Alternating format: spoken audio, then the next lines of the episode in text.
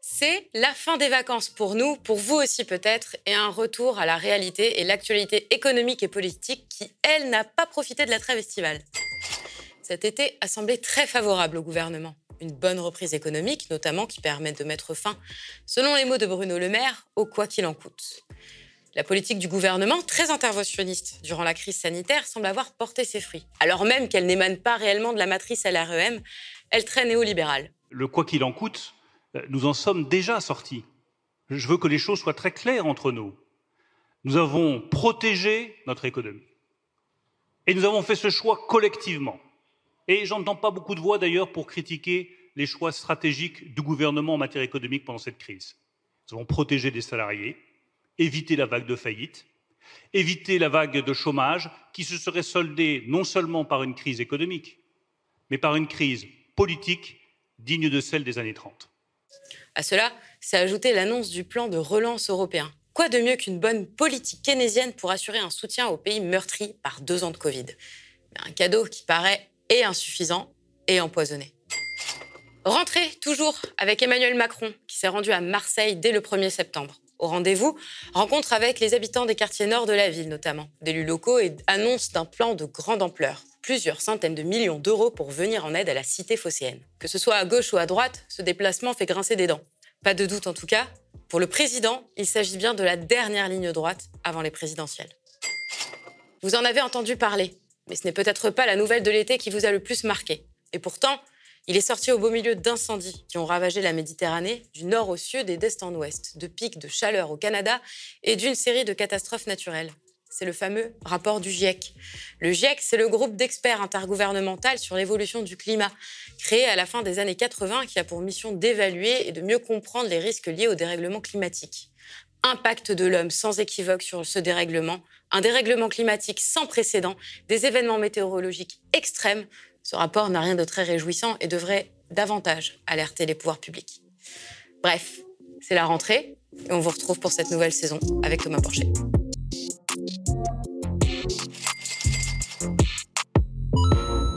Souvenez-vous, il y a un an, en plein cœur de la crise du coronavirus, les chefs d'État des pays membres de l'Union européenne se réunissaient pour enfin tenter d'apporter une solution à la crise économique à venir. Solution inspirée des États-Unis, keynésienne et efficace, un plan de relance massif de 750 milliards d'euros pour les pays de l'Union.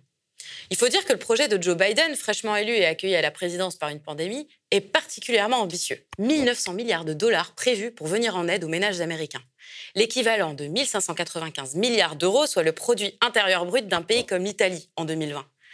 C'est un plan de sauvetage historique, salué par un grand nombre de personnalités démocrates du pays et par des personnalités de gauche à internationale. Plus de 7 millions de nouveaux emplois vont être créés.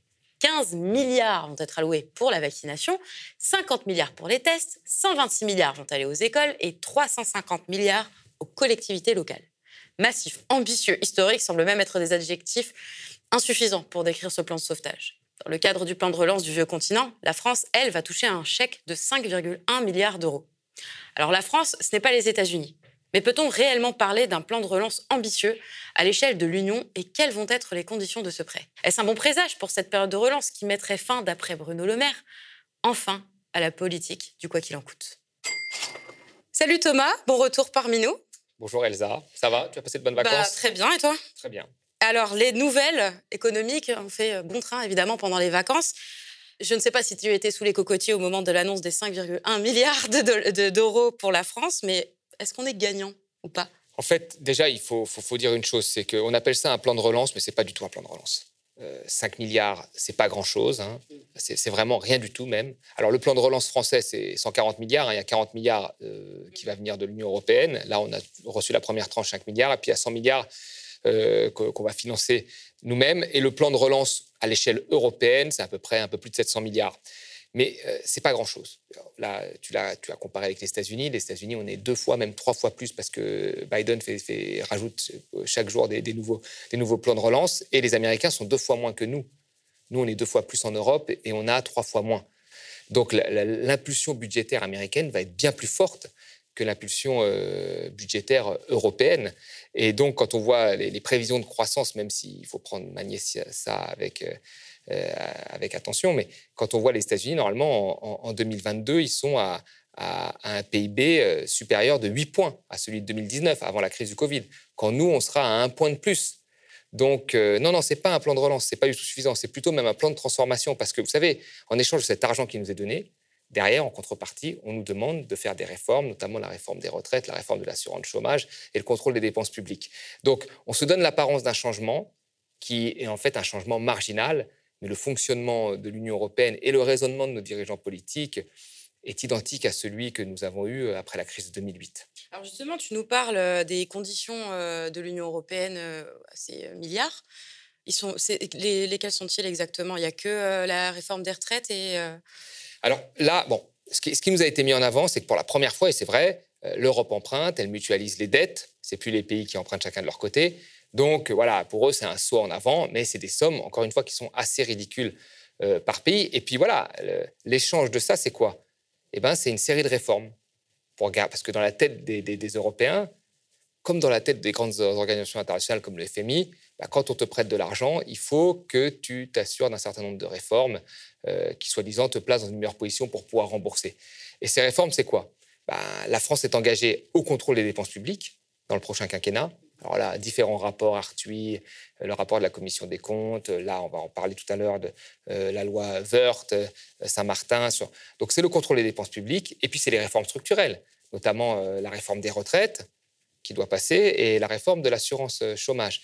Donc c'est plutôt un plan de transformation qu'un plan de relance en réalité. C'est je te donne un petit peu d'argent, pas énormément, hein, alors on appelle ça de la relance, c'est très bien. Alors pour eux, c'est une révolution, mais j'imagine qu'ils étaient tellement dans leur tête coincés dans une, politique économique libérale que ça peut sembler être une, révolution, mais en échange, c'est réforme et contrôle de la dépense publique.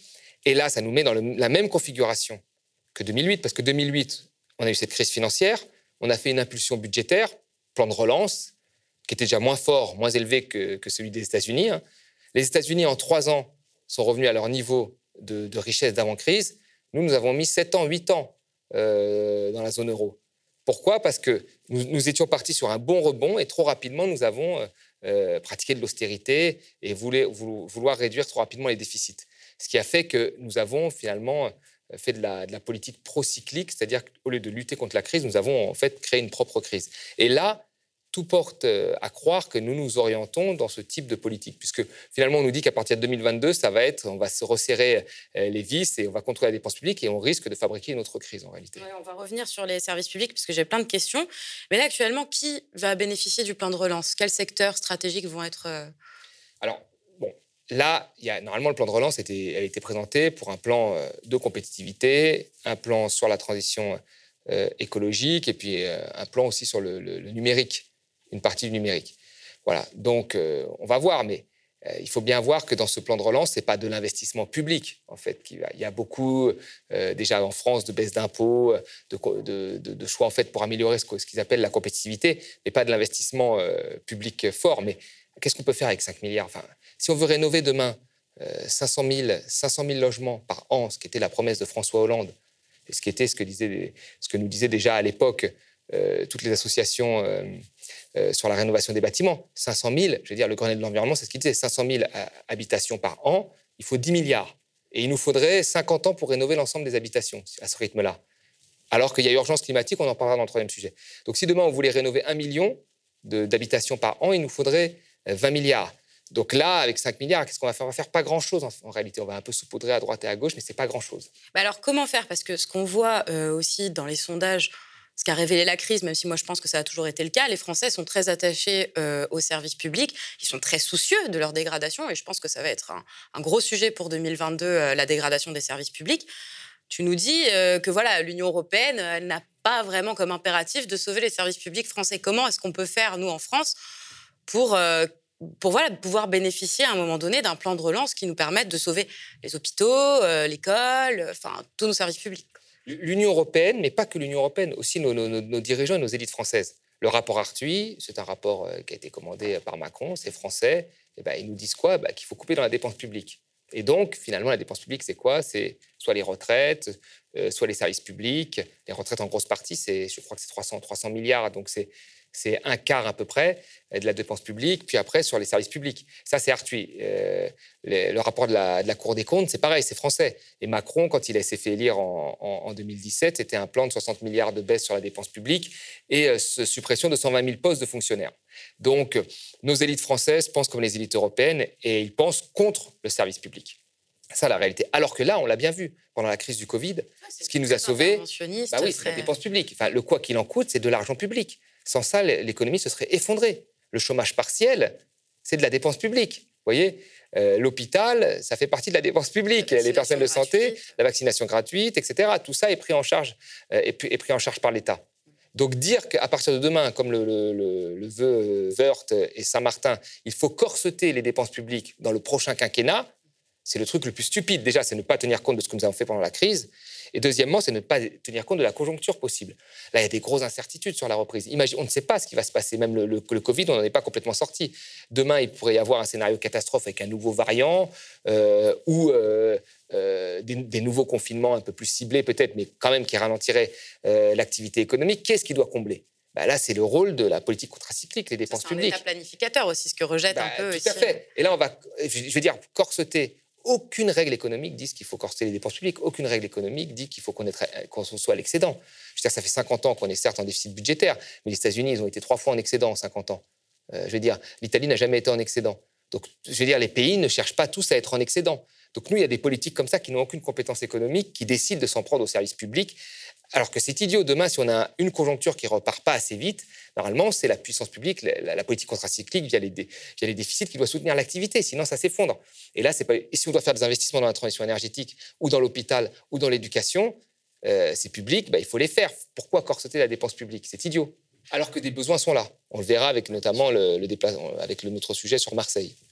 C'est une question un peu épineuse, euh, mais est-ce que c'est pas un peu un cadeau empoisonné, euh, ce, plan, à un moment où les débats, même à gauche, sur le remboursement de la dette font rage Qui va rembourser?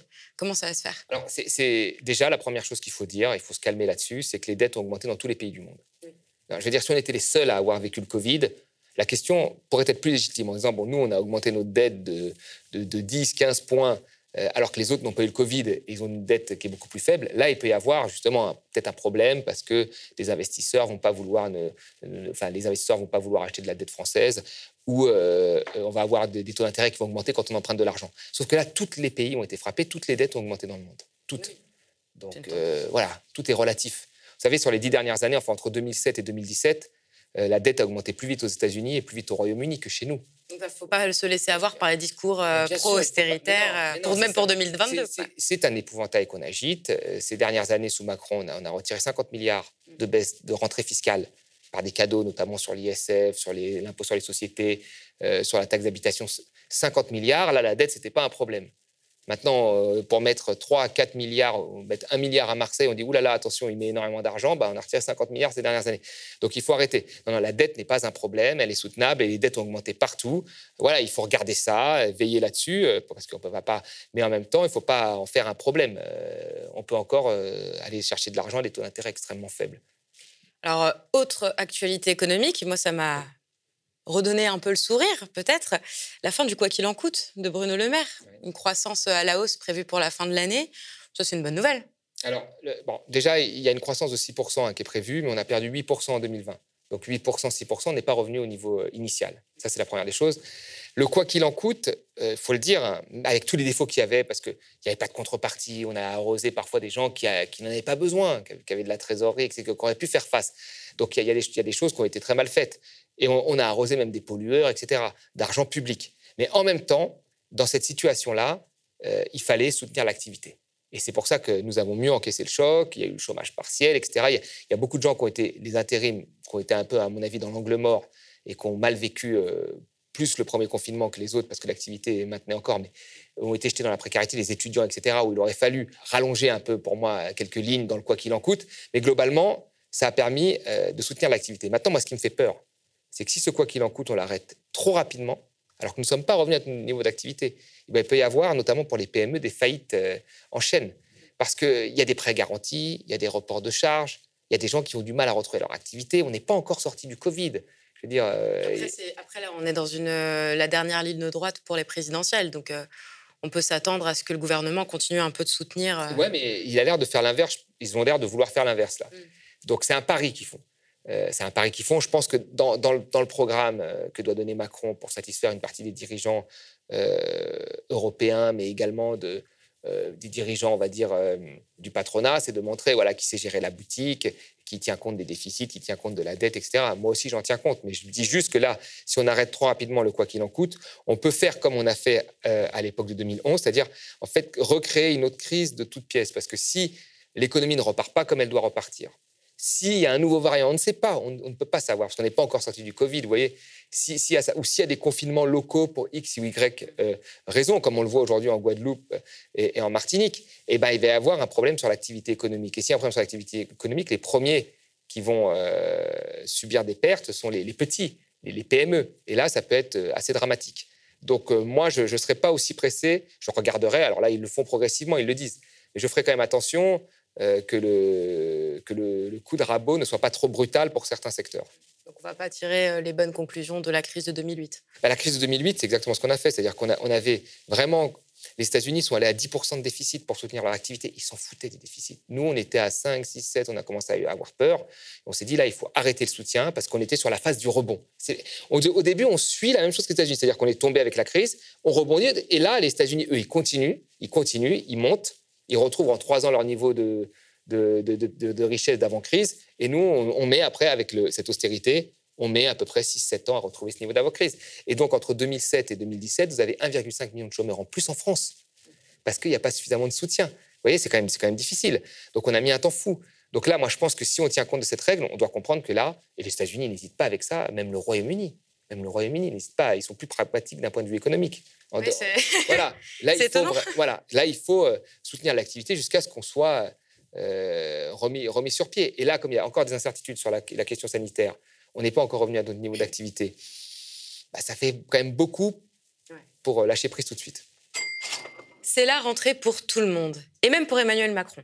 Celui-ci s'est rendu dernièrement dans la cité phocéenne pour une visite exceptionnelle. Destination française prisée par la jeunesse sous les feux des projecteurs du Festival de Cannes avec le film Bac Nord, Marseille suscite de plus en plus d'intérêt. Trois jours de déplacement où le président s'est rendu dans les quartiers nord à la rencontre des élus locaux et des habitants pour annoncer un plan de grande ampleur pour venir en aide à la ville. Trois jours. Il s'agit du plus long déplacement présidentiel du quinquennat d'Emmanuel Macron. Et il n'a pas ravi tout le monde. Le député des Bouches-du-Rhône, Jean-Luc Mélenchon, s'est empressé de qualifier ce déplacement d'insupportablement monarchique et à l'extrême droite, on se rit d'un déplacement qu'on estime arriver bien trop tard. Il est vrai que les problèmes de Marseille ne datent pas d'hier. Ville fragmentée entre le nord et ses quartiers pauvres, chauds et un centre historique, ville rongée par de nombreux trafics et la criminalité, des services publics de plus en plus dégradés.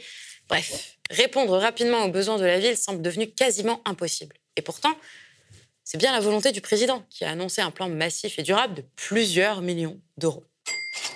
Alors Marseille, bah justement, moi j'y étais euh, quelques jours euh, durant l'été. Ça me semble être un très bon choix de la part euh, du président d'avoir choisi un gros déplacement comme ça de rentrer à Marseille. J'ai l'impression qu'il tente d'apporter de vraies solutions à la ville. Qu'est-ce que tu en penses? Moi, je, bon, là, on voit, il se déplace, il rencontre les gens, il est très, il est très content. Bon, c'est le rôle aussi d'un président. Mais euh, il y a un certain nombre quand même de, statistiques quand, on regarde. Enfin, déjà, la, première chose qu'il faut dire, c'est les moyens de l'État euh, qui ont été diminués dans, certains, dans beaucoup de secteurs. Euh, l'éducation. vous savez, quand il s'est déplacé, là, la plupart des gens lui ont dit quoi? On a besoin de moyens. Moyens dans les collèges, dans les infrastructures. À Marseille, il y a une grosse demande sur les, sur les infrastructures. scolaires. Bien sûr. Et là, c'est des choses qu'il aurait dû voir même en arrivant à son quinquennat. Et lui, il a, il a mené la politique inverse. En fait, ce qu'il a cru, Macron, c'est que les quartiers populaires allaient être. Euh, le problème du chômage dans les quartiers populaires allait être résolu euh, grâce aux plateformes euh, Uber, Deliveroo, etc. C'est lui qui a quand même théorisé l'ubérisation de l'économie. Donc, il avait, même dit, voilà, il avait même dit à Mediapart, voilà, moi, qu'est-ce que je dis aux jeunes de Stein qui cherchent un travail, que, alors qu'Uber leur donne un travail, qu'est-ce que, je vais, qu'est-ce que je vais dire à Uber? Je vais rien dire. Ils ont ce travail-là, c'est mieux que plutôt qu'ils restent. il avait dit, je crois qu'ils tiennent le mur, quelque chose comme ça, il avait dit.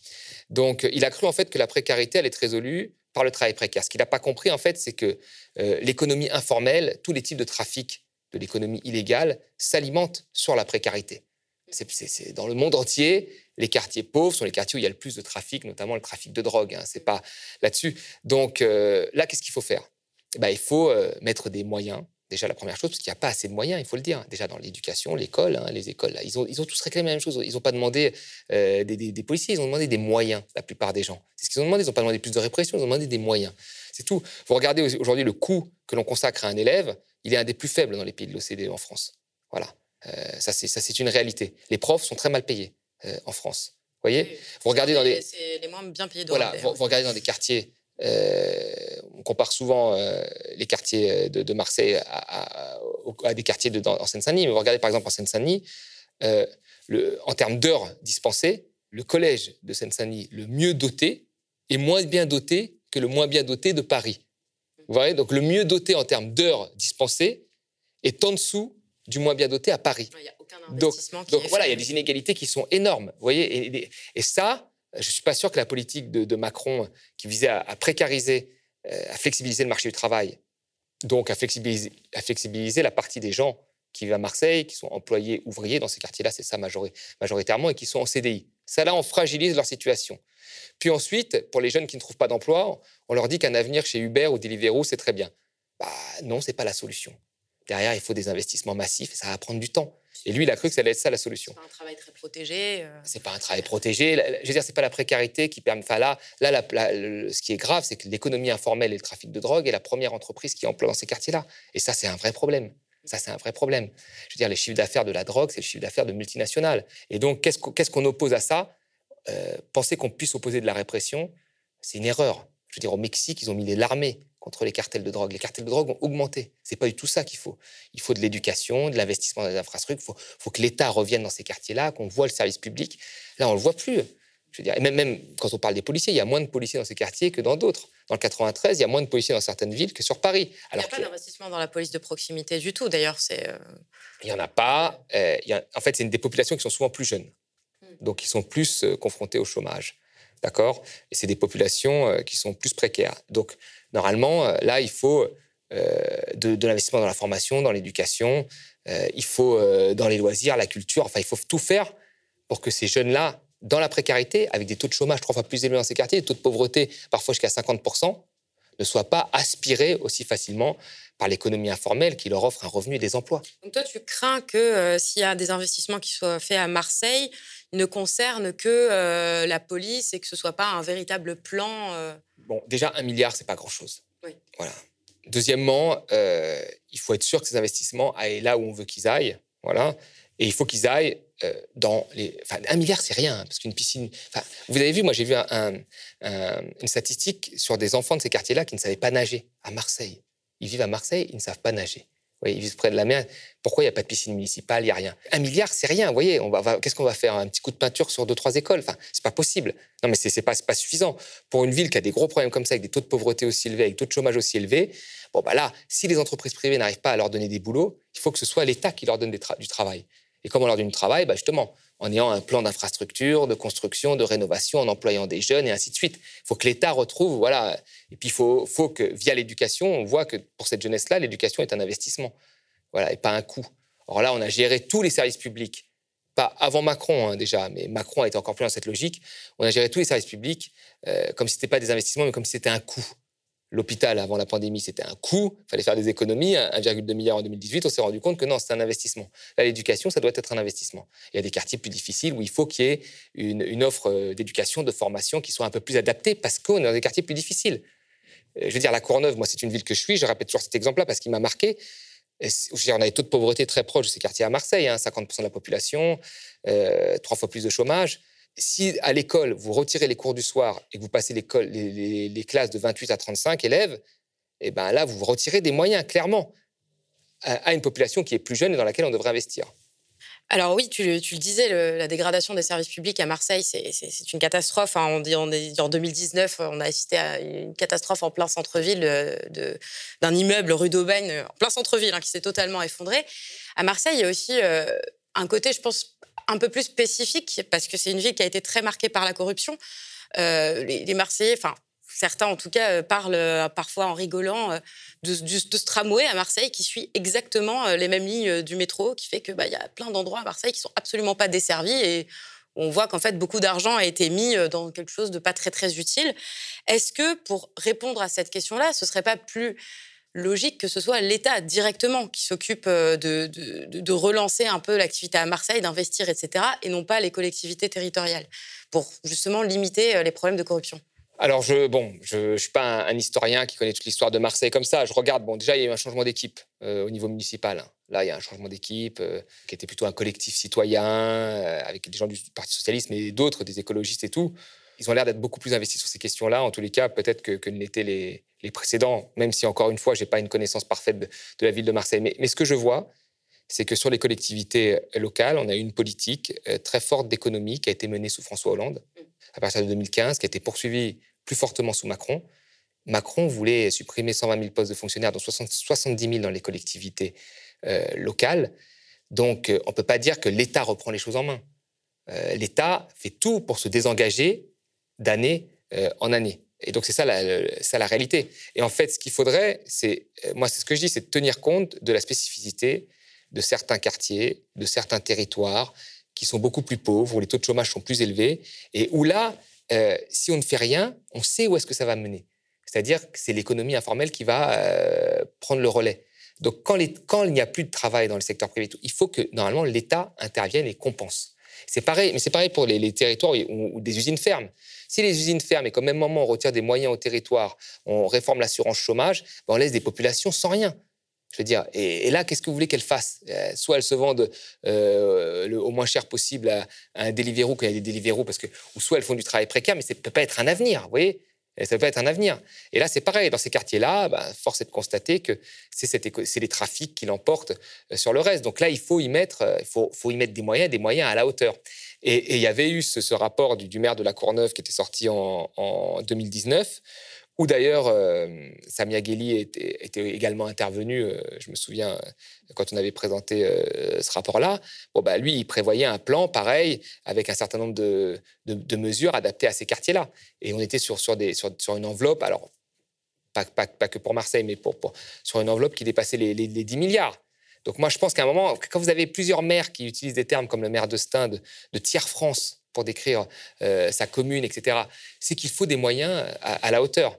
Et ça, on ne peut pas faire comme si on venait de le découvrir. Et moi, ce qui me dérange avec Macron, là, c'est qu'il fait comme s'il l'avait découvert.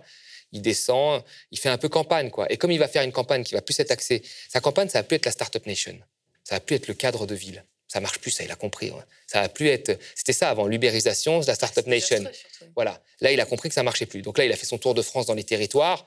Marseille symbolise l'opposition à Paris, donc l'opposition à la start-up un peu au cadre, etc. Enfin, Donc là, il y a, même s'il a toujours montré un intérêt avec Marseille, mais là, il y a une volonté, voilà, euh, voilà, il y a une volonté de, de, faire campagne. Alors que dans les chiffres, euh, même sans faire campagne, il aurait pu se rendre compte depuis longtemps qu'il y a un gros problème euh, dans certains quartiers marseillais en termes de chômage et de pauvreté et de, et de retrait de l'État, et qu'il fallait faire quelque chose. Je vais parler de quelqu'un que tu aimes beaucoup, qui a été très réactif, puisqu'il a quasiment, mais immédiatement réagi au déplacement du président. Il faut tout raser, tout repeupler autrement à Marseille, nous dit Manuel Valls. Je... Il, avait déjà annoncé, quand il était Premier ministre, un plan d'aide euh, pour Marseille. Oui, tout à fait. Il avait. Je pense pas que. Enfin, raser, c'est quand même quelque chose de. C'est quelque chose. Dans... Effectivement, il y, a des, il y, a des, grands ensembles euh, qui étaient prévus pour quelques années et qui existent encore aujourd'hui qui ne sont pas rénovés et qu'il faudrait euh, euh, probablement rénover. Après, le raser, repeupler, enfin, j'aime pas ce type de ce type d'expression, euh, me gêne très fortement parce que la question, ce n'est pas qui habite dans ces quartiers-là, c'est quels emplois ils ont. quelle offre ils ont pour l'éducation, quelle, quelle, offre ils ont pour... Parce que vraiment, vous, vous, regardez quel, la... logement. quel logement ils ont, etc. En fait, c'est vraiment un cumul de handicaps dont on est au courant. vous faites un enfant, vous avez moins de place en crèche, là-bas, vous avez moins de moyens pour l'éducation, euh, vous avez et ainsi de suite. Vous avez moins d'agents euh, à Pôle Emploi, alors vous avez plus de taux de chômage. Vous voyez, c'est un cumul de handicaps qui fait que euh, on ghettoise un quartier. Au bout d'un moment, on ghettoise. C'est-à-dire que c'est les gens les plus pauvres qui y vivent, ceux qui sont au chômage. On n'a rien donné pour qu'ils trouvent un emploi. Il n'y a, a, pas de place en crèche. Il y, a moins de moyens de Donc, à un moment, voilà, vous avez déjà que la mobilité sociale est très faible, l'ascenseur social est très faible en France, mais alors là, c'est vous les, vous les enfermez dans une trappe, trappe à pauvreté. Et donc là, bon bah il faut, euh, il faut, faut mettre le paquet. Il faut mettre le paquet. Et vous avez plein de cas sur l'emploi, sur la formation, sur l'éducation et sur le fait que voilà chacun puisse avoir un emploi, donc les, services publics comme la petite enfance, etc., qui accompagnent tout ça. Et quand vous avez moins d'agents à Pôle emploi dans certains de ces quartiers-là qu'à Paris, vous avez pratiquement que des cadres, il y a un vrai problème. Ça veut dire que là, le service public est au service de ceux qui n'en ont pas besoin, en fait. Vous voyez, c'est un vrai problème. Quand il y a des déserts médicaux, c'est un problème aussi, enfin, et ainsi de suite. Donc il y, a, une reconquête à faire, à faire dans ces territoires. Voilà. Et, et ce n'est pas une question de repeupler, de casser. Vous pouvez repeindre un bâtiment dans la couleur que vous voulez, vous pouvez casser et remettre d'autres trucs. Si vous n'avez pas résolu le problème de, l'emploi, le problème des services publics, et eh ben dans 10 ans, même dans 5 ans, on sera au même point. Voilà. Donc ce n'est pas, pas le problème de la population, ni, ni, ni, le logement, il faudrait des meilleurs logements, ni le fait de repeindre des bâtiments. C'est euh, voilà, les infrastructures à remettre à neuf l'emploi à trouver, le service public à remettre sur place. Et, après, voilà, peut-être qu'on aura une. Mais la, répression et le déplacement de population, je ne pense pas. Enfin, voilà. Moi, j'ai du mal avec se, dire qu'il y a un type de population qui est problématique et un type qui n'est pas problématique. C'est des conditions qui vous fait que vous devenez problématique et pas un type de population. C'est un rapport sur la crise climatique publié le 9 août 2021 qui devrait tous nous alarmer. Le climat change partout dans le monde beaucoup plus vite que prévu et les catastrophes naturelles semblent d'ores et déjà se multiplier. 234 scientifiques de 66 pays sur la base de plus de 14 000 études alertent. Il n'y a pas de quoi être optimiste. Et les engagements des accords de Paris en 2015 semblent déjà caduques. Un réchauffement non pas de 2 degrés est attendu, mais de 4 à 5 degrés. Il n'y a plus aucun doute, la crise climatique aura bien lieu. Mais cela ne semble pas davantage intéresser les pouvoirs publics. Pourtant, disséminées ça et là, les déclarations des membres du gouvernement y font bel et bien référence. Alors Thomas, le rapport du GIEC, c'était clairement pas la bonne nouvelle. Hein, euh. comment est-ce que, euh, est-ce que ça a été perçu, selon toi, euh, dans le champ médiatique, par les concitoyens? Déjà, c'est sorti, je crois, les, quasiment le même jour euh, que, la signature ou que l'arrivée de Messi euh, au, PSG. Donc, euh, l'actualité a beaucoup parlé de Messi. Bon, ça a été quand même traité, mais c'est traité vraiment alors que ça devrait être vraiment le, la boussole de nos politiques économiques. C'est très central, là, parce que là, on n'a on qu'une seule planète vivable. S'il y a un problème, c'est fini, quoi. Euh, donc euh, là, ça devrait être vraiment la boussole. Et, en même temps, ça passe entre une actualité avec Messi qui arrive et un, cambriolage qu'il y a eu dans telle maison, je ne sais où. Et au milieu, vous avez le rapport du GIEC qui dit que c'est catastrophique. Et puis on passe à autre chose. Donc je pense qu'il y a beaucoup de gens qui n'ont pas pris la mesure en fait de, ce rapport-là, et ça c'est un vrai problème. Moi j'imagine aussi qu'à l'échelle nationale, c'est difficile euh, de se sentir si impliqué. Enfin, on peut en tout cas se sentir désœuvré, parce que les discours très culpabilisants contre les citoyens français, etc. Bon, quand on sait que déjà, un, on n'est pas le pays le plus polluant euh, au monde, loin de là, il y a quand même des géants de la pollution. Et que, bah, évidemment, en tant qu'individu, euh, c'est compliqué euh, de se sentir un petit peu écrasé par tout ça. C'est difficile de savoir comment répondre à ça, quoi. Donc, Mais oui, et surtout que, en fait, la culpabilisation de l'individu, c'est la seule politique qui est mise en place depuis une dizaine d'années on te culpabilise parce que euh, tu as mangé trop de viande, parce que euh, tu as... Alors tout est en vente libre, hein, euh, bouteilles en plastique, etc. etc. Voilà, voilà tu, dois prendre ta voiture pour aller travailler. Alors qu'en fait, il faudrait plutôt se concentrer sur la, production, l'encadrement, la régulation de la production. On culpabilise le consommateur en bout de chaîne. Comme si le consommateur, il avait enfin, vous cherchez une bouteille en verre, par exemple, si vous ne voulez pas de plastique, vous ne la trouvez pas difficilement. voilà, vous, vous les, rénovations des bâtiments, vous voulez rénover votre, votre logement, ça coûte 10, 20 000 euros, personne ne peut les mettre, euh, enfin tout le monde ne peut pas les mettre. Donc on, base l'effort sur le, consommateur, ce qui, est, un vrai problème. Mais euh, il faut quand même ne pas oublier que quand on regarde quand même le, panorama qui est dressé euh, du GIEC et quand on regarde comme ça le panorama de la consommation d'énergie, etc., c'est quand même assez dramatique. C'est-à-dire que dans le monde, 80% des énergies consommées, c'est des énergies polluantes. C'est-à-dire charbon, pétrole, gaz. 80% dans le monde entier. C'est quand même déjà hallucinant. Vous dites, mince, il y a 20 ans... Après, pareil, ce n'est pas le cas en France. Bah, en France, non, a, parce qu'on a le nucléaire, qui est une autre, un autre type de pollution, euh, qui représente à peu près 40% de notre bilan énergétique. Hein. notre bilan énergétique, pas notre consommation d'électricité, bilan énergétique. carbone voilà. oui, mais par exemple, en France, vous regardez, on consomme par jour 2 millions de barils de pétrole, c'est l'équivalent de ce que produit le Koweït. En fait, les, vous regardez, mais les responsables, on sait, les 10, les 10 pays les plus riches, les 10 pays les plus riches, consomme plus de 60% de l'énergie mondiale. Sur le pétrole, nous, c'est 2 millions de barils par jour. Hein, c'est l'équivalent de, je vous dis, du Koweït. Les États-Unis, c'est 18 millions de barils par jour. Euh, sur 80 millions de barils, 90 millions de barils produits par an. C'est-à-dire, euh, les 10 premiers pays sont, consomment largement la, Et il y a d'autres pays qui veulent aussi se développer, vous voyez, et qui vont consommer. Donc, la problématique, vous vous demandez comment on va sortir de ça. Et la réalité, c'est que ceux qui doivent faire des efforts, bah, ce sont les pays riches. C'est ça la réalité, dont on fait partie dont on fait partie, même si nous ne sommes pas les moins polluants, on pollue moins que les États-Unis, c'est sûr, et que le Royaume-Uni. Euh, mais, hein, ou que l'Allemagne, par tête, exactement. Mais nous devons quand même, malgré tout, faire des efforts. Alors, faire des efforts, ça ne veut pas dire nous, moi, parce que l'ajustement est très faible en réalité du consommateur. C'est euh, la réglementation, les réglementations qu'on impose euh, un moment sur les, sur les producteurs, les, débats sur le libre-échange, sur les traités de libre-échange. Est-ce que c'est bien d'importer finalement de la viande et de, la faire, de lui faire traverser, traverser 10 000 km alors qu'on peut la produire chez nous voilà, c'est des questions qu'il faut poser. Euh, est-ce que c'est bien d'importer des légumes que l'on pourrait produire chez nous? Est-ce que c'est bien de manger des légumes à toute, à toute saison, enfin, sans tenir compte des saisons? Il y a quand même tout, tout, plein de choses comme ça qu'il faut, qu'il faut, faut, reposer tout et remettre tout à plat, parce que là, la situation est de fait catastrophique. Quelles mesures d'urgence seraient à prendre euh, là euh, Mettons, hypothétiquement, tu es ministre, quelle quel serait tout de suite là quelque chose à faire pour pouvoir répondre Alors, la, première chose, moi, c'est que j'arrêterai. déjà, je, je stopperai toute signature de traité de libre-échange. Je stopperai ça. Voilà, j'essaierai de, localiser au mieux. Mais je, regarderai en fait quelles sont les grosses dépendances en termes de. Parce qu'on a des dépendances parfois sur certains produits. Je regarderai si c'est essentiel ou pas. Euh, parce que ce qu'on a besoin d'avoir tout le temps des kiwis Enfin, vraiment, il y a une question. Non, mais c'est vrai, non, mais il y a des questions. C'est vrai, de la langue. Euh, j'arrêterai, euh, en tous les cas, tous les traités de libre-échange, parce que là, je pense que ça va pas dans le bon sens. Je ferai en sorte que les banques arrêtent de financer des, des projets climaticide, comme on dit. C'est-à-dire, aujourd'hui, on, est, tout le monde est conscient que sur les réserves prouvées de pétrole et de gaz, on, doit en laisser deux tiers sous terre. De celles que l'on a prouvées, qui sont accessibles. Pas celles qui sont possibles, celles, celles que...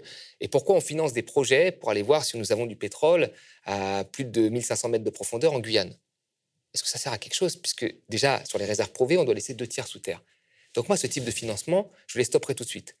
Donc j'interdirai aux banques de faire des financements dans les énergies fossiles. Voilà.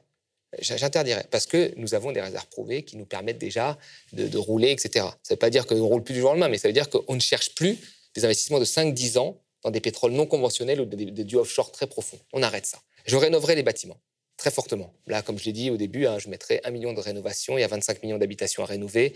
Un million de rénovations par an. Ça coûte 20 milliards. Je les mettrai avec de l'argent public, puisque finalement, le privé n'y va pas, les consommateurs n'y vont pas suffisamment. Donc, il faut combler avec de l'argent public. Ça crée de l'emploi non délocalisable. Quand le bâtiment va, tout va en France, c'est ce qu'on dit. Donc, tout irait bien. Je ferai ça. Puis après, j'essaierai de, pareil, sur les, un certain nombre, après sur la pollution, interdiction euh, euh, de, bouteilles en plastique, vraiment des régulations très fortes sur les entreprises qui savent s'adapter quand, on les, quand on les régule en réalité, quand il n'y a pas ce jeu de chantage. Et puis après, j'essaierai de développer l'économie circulaire. Donc il y a un certain nombre de mesures que, parce que c'est pas une.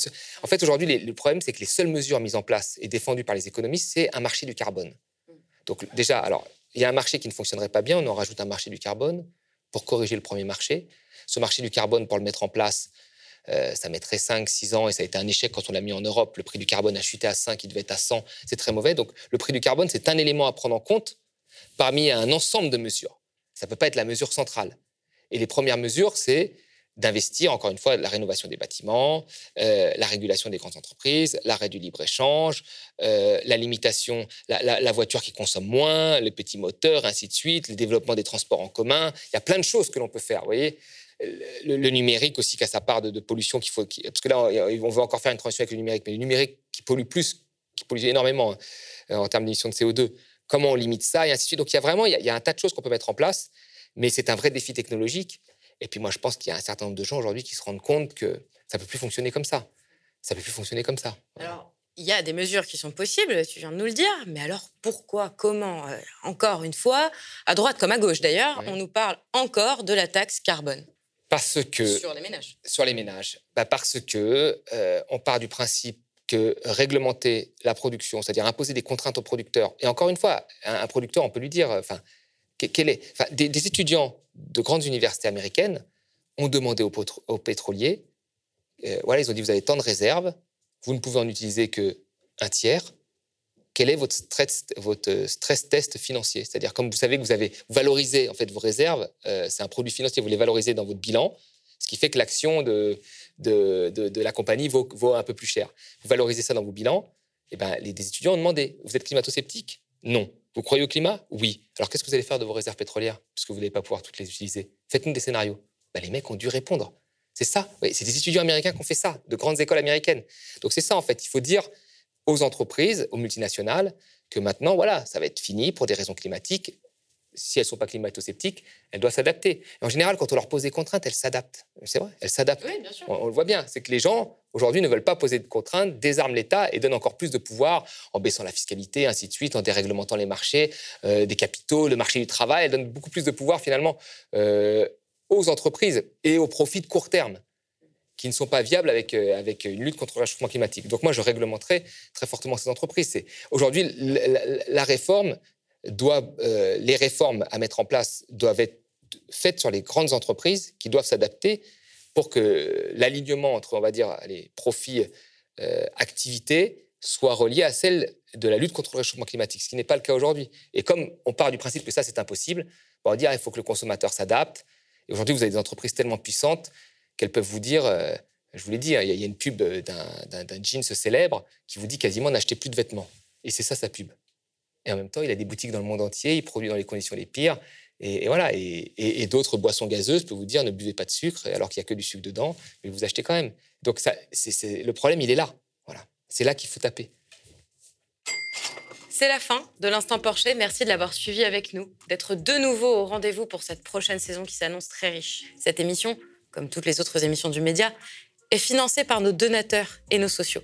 Pour nous aider, n'hésitez pas à faire un don aux médias. Et nous, on vous retrouve lundi prochain. Le média devient une coopérative. Alors pour garantir son indépendance, n'hésitez pas à devenir sociaux et à nous soutenir sur le mediatv.fr. Et pour ne rien rater de nos contenus, abonnez-vous au podcast.